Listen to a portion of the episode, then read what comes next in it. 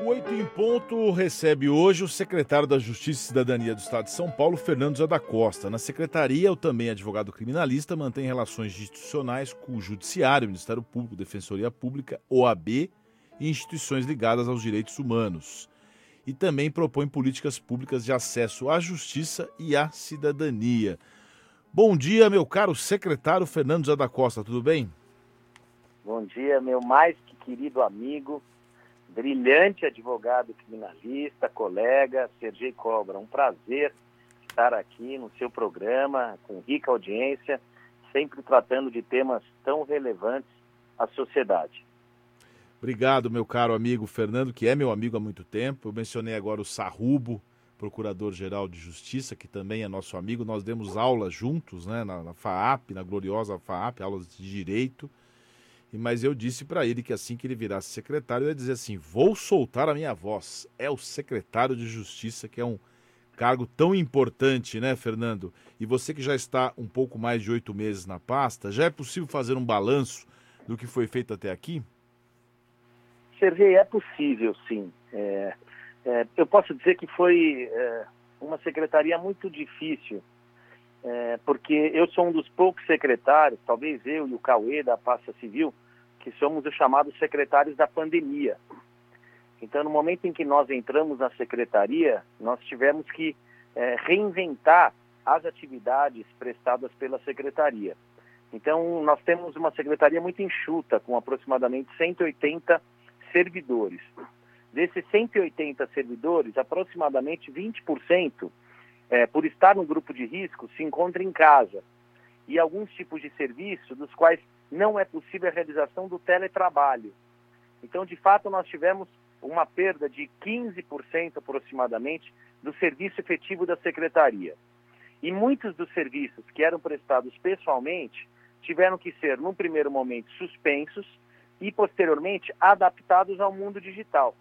Então, vou te dar um exemplo. Nós temos é, dentre os serviços prestados pela Secretaria, os SICs, o Centro de Integração à Cidadania, que prestam serviços que vão desde a elaboração, serviços sempre gratuitos à população, principalmente à população carente, que necessita dos serviços do Estado. Então, ela presta serviços como a elaboração de documentos, é, RG, segunda via do RG, da certidão de nascimento, da certidão de óbito, há também orientações jurídicas, o acesso à justiça, que é um importante trabalho que a secretaria faz, em parceria com o Conselho Tutelar, para mediar conflitos familiares, defensoria pública para auxiliar e defender pessoas que necessitam de uma, de uma defesa jurídica e não têm condição de contratar uh, um advogado, da, do, do, uh, do PROCON, para determinar, para demonstrar né, é, direitos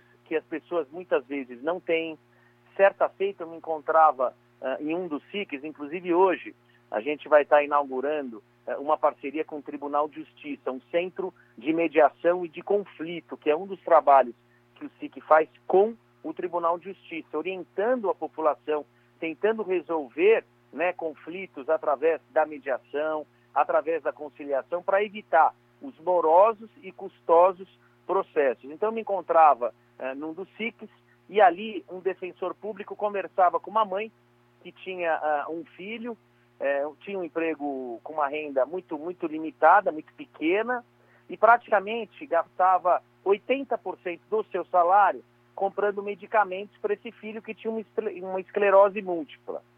E ali o defensor público informava essa mãe, que já fazia isso há anos, de que é dever do Estado é, fornecer é, saúde, educação, então que ele ajudaria a acionar o Poder Judiciário para que o Estado custeasse né, o pagamento daquele medicamento.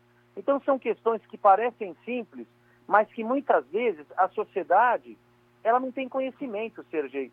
Então acho que o grande papel que eu tenho ali à frente da secretaria não é nem evoluir os serviços que a gente vem evoluindo, mas é o de dar publicidade aos serviços que o Estado faz, que o Estado oferece e que grande parte da sociedade não conhece. Então nós é, digitalizamos a secretaria. Nós temos hoje o aplicativo do SIC, Nós estamos é, mudamos o site da secretaria, colocamos a secretaria nas redes sociais que ela não se encontrava para poder divulgar as campanhas. É, então são, são várias medidas. Hoje, vamos dar um exemplo. É, foi criado pela LESP a lei que pune o fura-fila, que pune pessoas que não cumprem o plano de vacinação. E o que, que é o plano de vacinação? Quer o plano federal, plano estadual ou plano municipal, o plano foi criado para proteger uma categoria de, de pessoas, quer em razão da sua idade, quer em razão da sua saúde ou comorbidade, ou da sua atividade que traz um risco de contaminação. Então, são pessoas que têm mais probabilidade de contaminação ou, se contaminadas, têm mais probabilidade de óbito. Então, essas pessoas devem ser vacinadas na frente de outras pessoas. Então, quando essas pessoas não são vacinadas, outras pessoas furam a fila, elas estão trazendo maior risco àquelas pessoas que estão deixando de ser vacinadas na frente das outras pessoas. Então, o Estado de São Paulo deu um passo importante e foi o primeiro Estado que criou uma legislação que pune administrativamente com multa que vai de aproximadamente R$ 1.450 a R$ 98.500 as pessoas que furam essa fila. Então, o governador, através de um decreto, regulamentou essa legislação e determinou a criação de uma comissão especial, que é presidida pela Secretaria da Justiça, que é a grande guardiã dos direitos né, à humanidade, dos direitos à vida, dos direitos basilares de uma sociedade, eh, e, que tem também a Secretaria da Saúde como integrante, a Secretaria de Desenvolvimento Regional, a Corregedoria Geral do Estado. Então, já é, intimamos e recebemos dessas secretarias da Corregedoria os seus representantes, já realizamos a primeira assembleia, já produzimos um regimento interno e estamos comunicando né, a, a sociedade, comunicando a, as autoridades públicas, já oficiamos a Polícia Civil, já oficiamos a Vigilância Sanitária, para que nos informem né, de situações que ocorreram suspeitas de, de furar-fila para que possamos dar oportunidade de defesa a essas pessoas, respeitando o contraditório e, verificada a infração, poder aplicar a multa a essas pessoas e colaborar com a proteção à vida. Nós também fazemos parte de uma força-tarefa que o governador, junto com o prefeito de São Paulo, criou é, para combater as festas clandestinas, que é outra medida que visa proteger a vida das pessoas. Então, é, a Secretaria da Justiça, através do PROCON, faz parte dessa força-tarefa e é uma união, Sergei, de autoridades. Então, nós temos a Polícia Civil, a Polícia Militar, a Guarda Civil Metropolitana, as vigilâncias sanitárias municipais, eh, estaduais, eh, o PROCON, todos juntos em operações para quê? Para interromper festas clandestinas e proteger a vida daquelas pessoas e de outras pessoas, porque a Covid é transmitida através de gotículas no ar. Então, quando as pessoas falam próximas sem utilização de máscara, a probabilidade de, em caso de contaminadas, é, transmitirem a contaminação para outras pessoas, ela é muito grande. E em festas, com música alta e aglomeração, isso se potencializa. Então, são festas com é, dezenas de pessoas contaminadas que saem com centenas de pessoas contaminadas que ocupam UTIs, que aumentam a quantidade de óbitos, né? pessoas que retornam às suas casas, contaminam mais parentes, colegas de trabalho. Então, é, é um trabalho é, diário que a gente vem fazendo, que o Estado de São Paulo, que é o grande é, protagonista na, na produção, na distribuição, na vacinação nacional, e que tomou medidas, medidas duras, Sergei, medidas que no, no início trouxeram é, indignação da sociedade, pessoas que culparam o governo, e eu faço aqui é, uma, um gesto de elogio ao nosso governador João Dória, que teve a coragem de ir a público, de dar a sua cara para bater, né, para defender o plano é, São Paulo, né, o plano de contingenciamento com fases, é, o plano de vacinação, é, criou um centro de contingência com especialistas, respeitou a medicina e, sem dúvida nenhuma, por mais que tenhamos hoje o triste número de meio milhão de brasileiros mortos, que tenhamos mais de 120 mil brasileiros no estado de São Paulo mortos, se São Paulo não tivesse tomado essas medidas, esse número seria muito maior. E hoje, a gente vem notando, Sergei, que a população, a população vem reconhecendo é, os gestores que tomaram atitudes, os gestores é, que defenderam, né, que arriscaram é, a, a, a, sua imagem, a sua reputação, né, trabalhando para ter a vacinação, trabalhando para não ter aglomeração. E hoje, após mais de um ano e alguns meses de pandemia, já é fato que as medidas preventivas é, são as medidas adequadas, como utilização de máscara, higienização das mãos e o distanciamento social, são as medidas que evitam a contaminação e a grande solução da, da pandemia é a vacinação. E é isso que os gestores públicos responsáveis vêm fazendo. Então, aquela população que perdeu o emprego sabe que para a economia voltar, para o índice de desemprego diminuir, nós precisamos de uma população vacinada. E é isso que São Paulo vem fazendo, Sergei. Às 9 horas e 14 minutos, nós estamos ao vivo com o secretário de Justiça e Cidadania do Estado de São Paulo, Fernando Zé da Costa. Secretário, você mencionou duas coisas que eu queria perguntar. Primeiro, a, a fura-fila, né? O fura-vacina. Primeiro, se você tem dados, né? Porque eu não, acredito, não, não, consigo entender que a pessoa possa fazer isso com dolo, né? Com vontade de furar a fila. Mas se, se vocês instituíram a multa é porque realmente deve ter vários casos. Eu quero saber, tem muitos casos de pessoas que furam a fila e com relação à questão das festas clandestinas, é, não houve um certo relaxamento na fiscalização nos últimos tempos, que eu tenho, eu recebo no WhatsApp aqui eh, três, quatro festas de gente que eu conheço e as festas estão acontecendo. Boa pergunta, Sergei. No caso do Furafila, como nós é, criamos essa comissão especial agora, a questão de poucos dias, nós ainda não obtivemos, através da ouvidoria da Secretaria da Justiça, dados né, de, de, de casos que, de fato, pessoas furaram fila. Mas, inclusive, foi bom tocar nesse tema, porque nós temos atribuição de verificar, de dar oportunidade da pessoa se defender, e se verificado que houve fura-fila, muitas vezes, quais são as pessoas que podem furar a fila? São as pessoas vacinadas, tá? que muitas vezes é, podem levar um documento falso, um atestado médico falso, e como você bem sabe, em situações como essa, nós temos, além da infração administrativa com aplicação de multa, nós temos a prática de crime de atestado médico, tanto pela pessoa que usa esse documento falso, como pelo médico, se o médico atribuir a essa pessoa uma comorbidade né, que essa pessoa não tem, com a finalidade dessa pessoa furar a fila e ser ali vacinada naquele grupo do qual ela não faz parte. Então, ainda não chegou para a secretaria, para a comissão especial, nenhum caso, mas chegando, da mesma forma, se verificado um documento falso, iremos eh, oficiar o Ministério Público. Existe aquele caso também de que o servidor, sabedor, esse é um ponto importante, de que a pessoa não deve ser vacinada naquele grupo, vacina.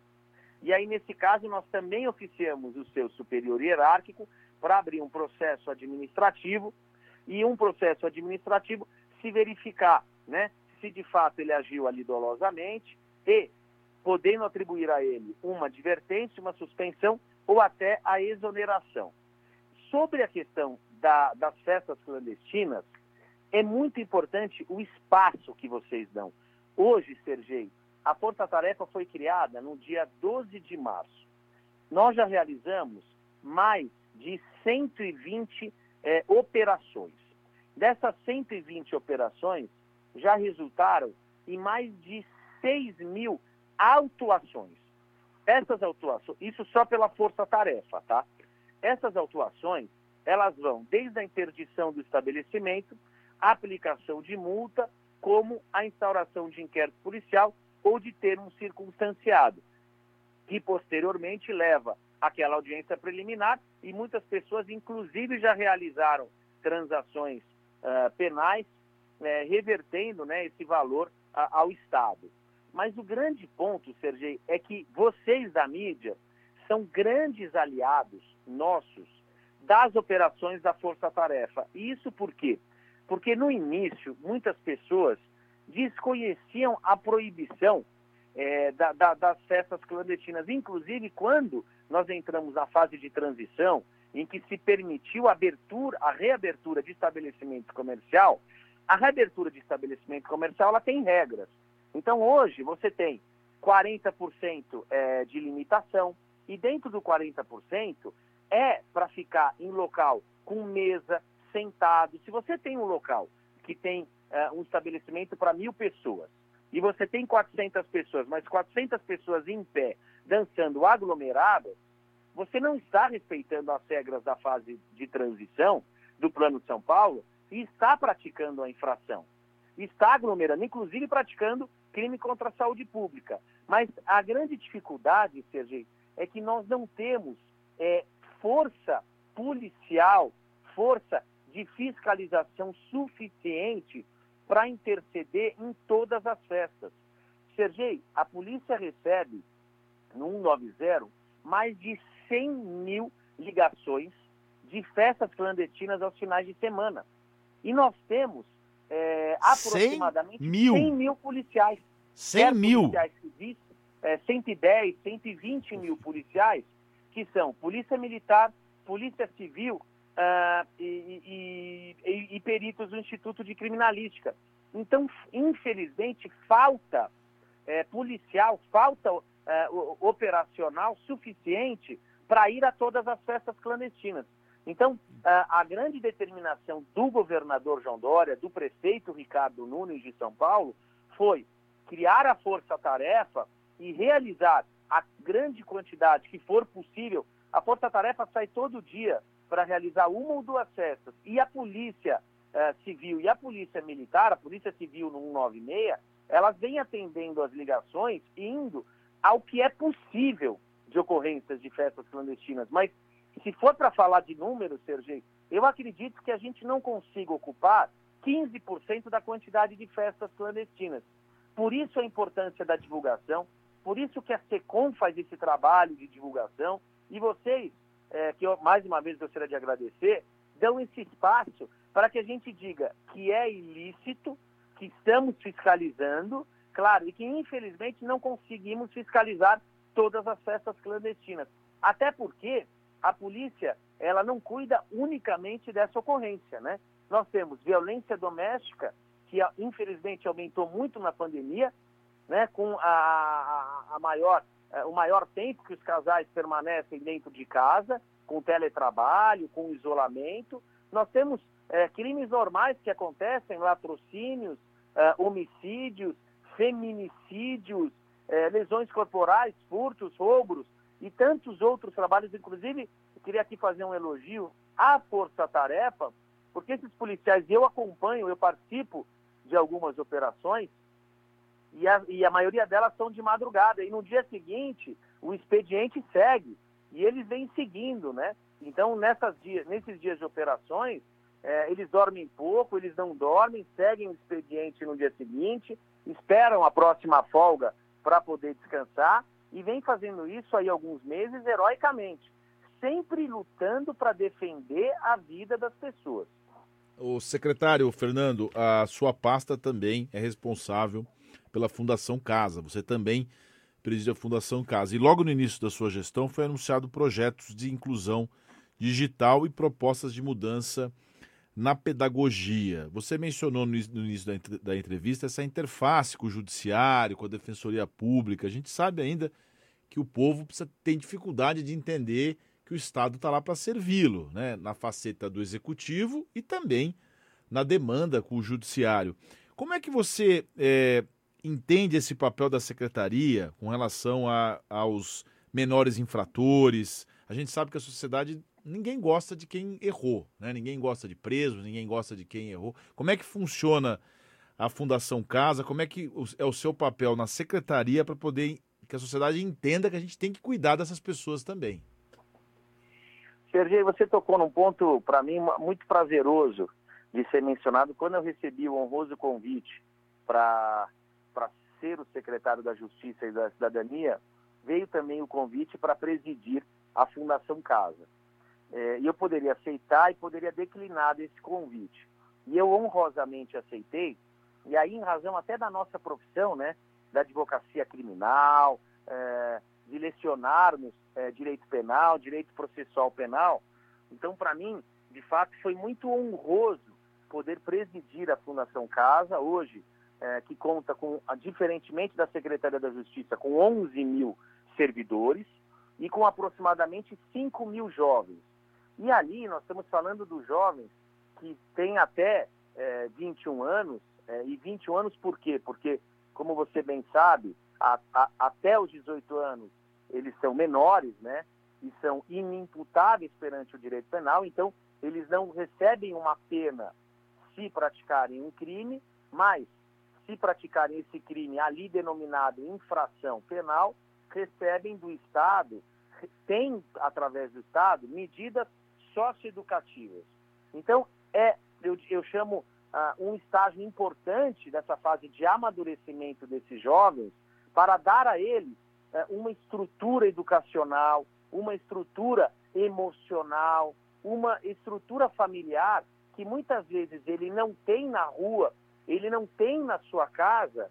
Então, cabe ali ao Estado dar a ele essa estrutura e uma chance para que ele volte à sociedade e não pratique um novo ato infracional, não pratique um novo crime. Então, é, essa é a obrigação que nós temos como Estado, como Fundação Casa. E nós estamos, Sergei, revolucionando a Fundação Casa. Até o final do meu mandato, ali em 31 de dezembro de 2022, a gente tem um projeto que, inclusive, está se iniciando a partir em algumas semanas, da inclusão social, do pós-medida.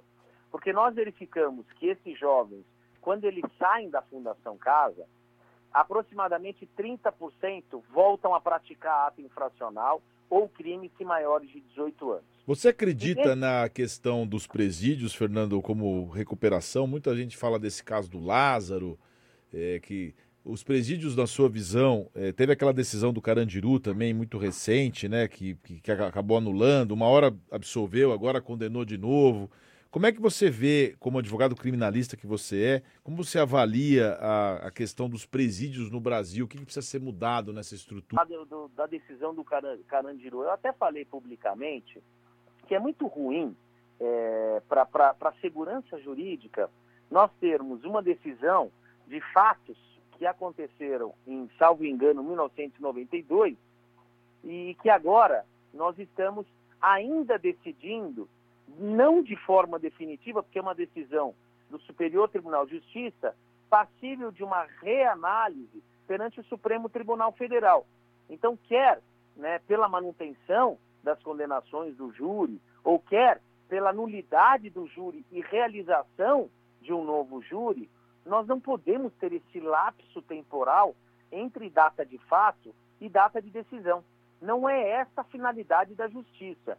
Isso traz uma instabilidade jurídica e social para os acusados, para a sociedade e principalmente para as vítimas e para os familiares das vítimas. É, agora, quando a gente volta, quando você me pergunta é, da prisão, do sistema prisional, e aí eu volto um pouco às lições da finalidade da pena, das lições que meu pai uh, me ensinou, que a gente tem, dentre as finalidades, a finalidade uh, preventiva, o primeiro fator está ligado à intimidação.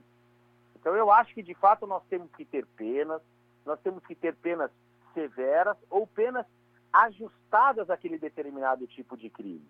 Né? E nós temos que ter é, a finalidade retributiva da aplicação do mal justo ao mal injusto. A sociedade tem que ver aquela pessoa respondendo por aquele fato que praticou, bem como o fator da ressocialização. A gente não pode criar, é, ou como a gente fala, a universidade do crime. Então a gente coloca uma pessoa que praticou um furto de menor potencial ofensivo num sistema prisional, coloca ele junto com facções criminosas. Então eu digo, ele entra graduado em furto de pequenas causas e sai pós-graduado ah, em homicídio.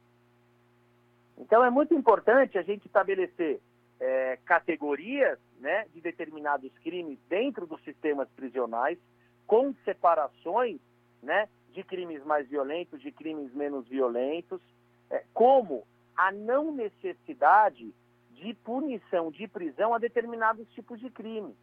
principalmente quando a gente fala, a gente fala dos crimes econômicos, né, Sergei?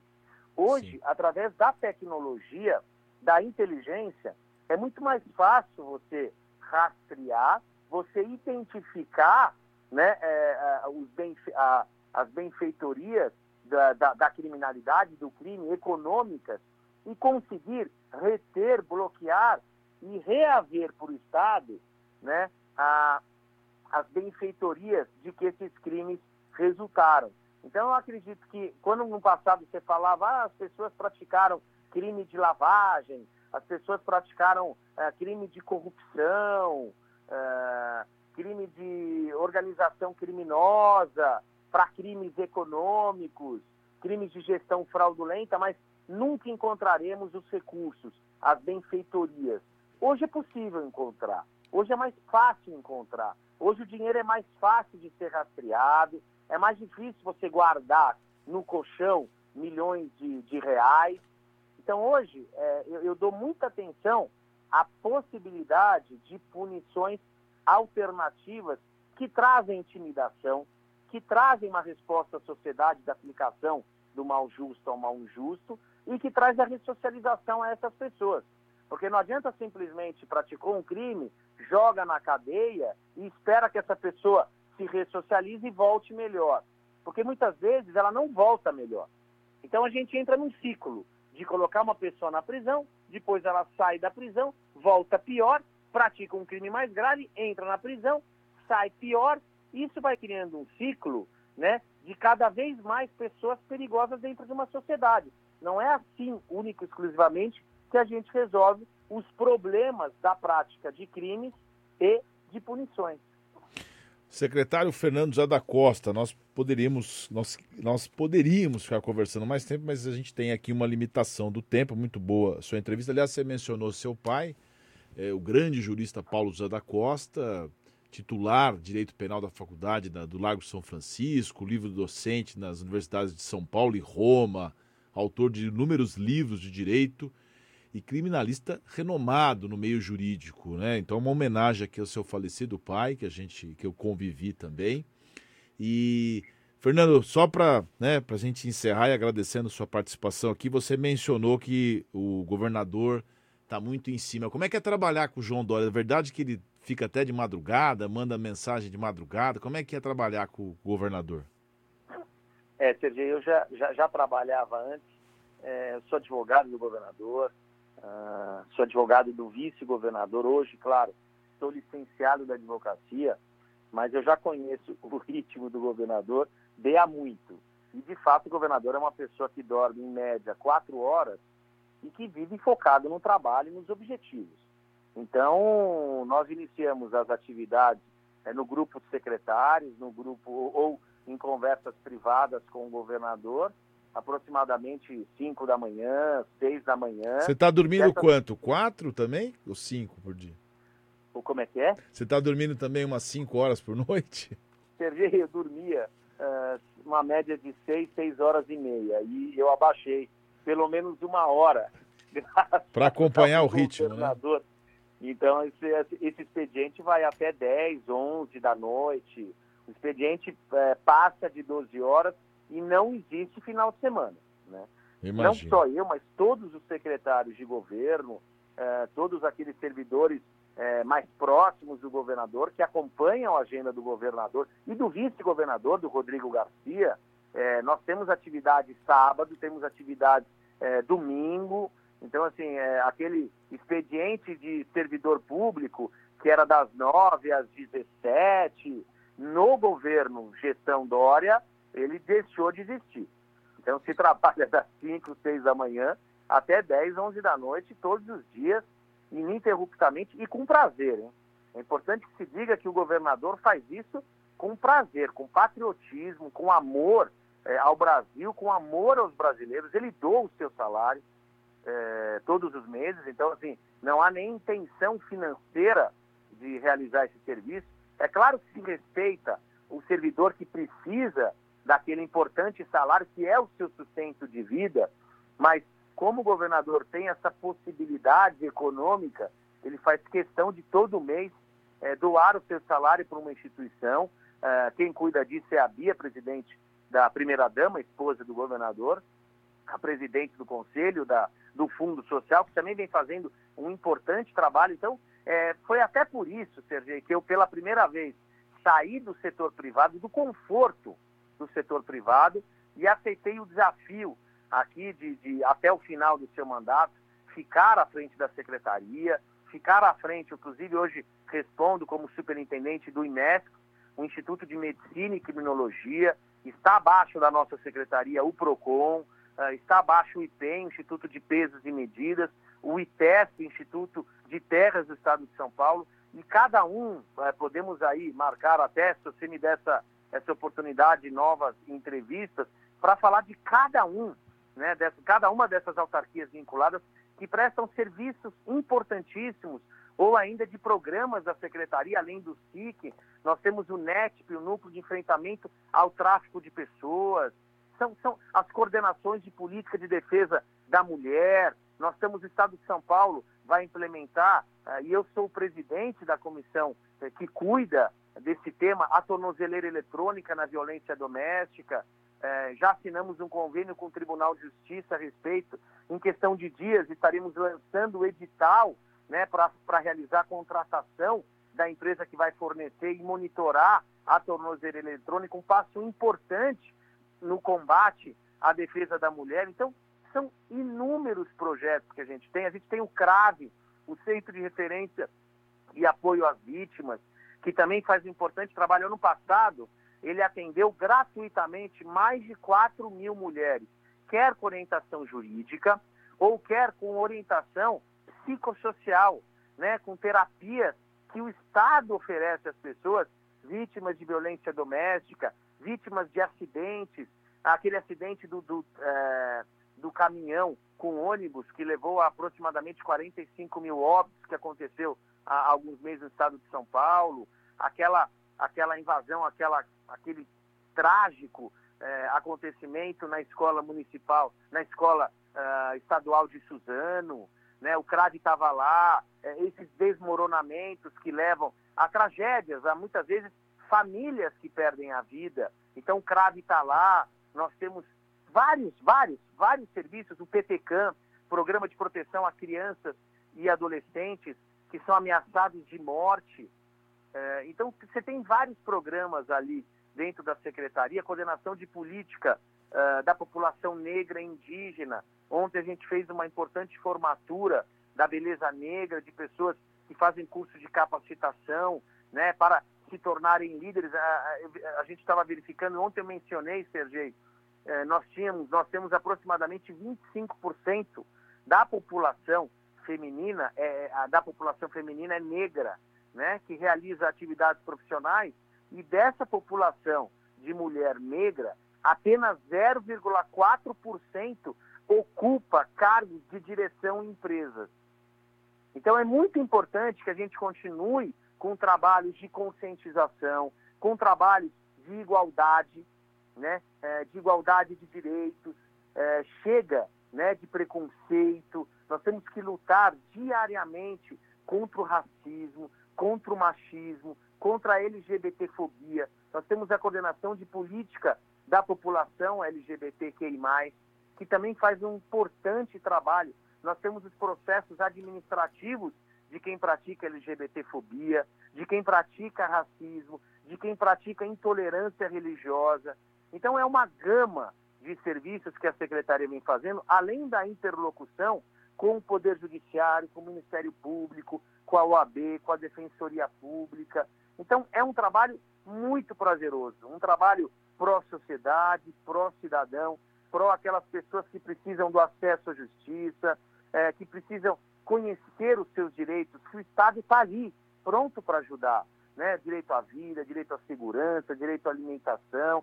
O SIC vem distribuindo hoje, é, eu vou, vou, estar presente é, no SIC do imigrante. E é um SIC, Sergei.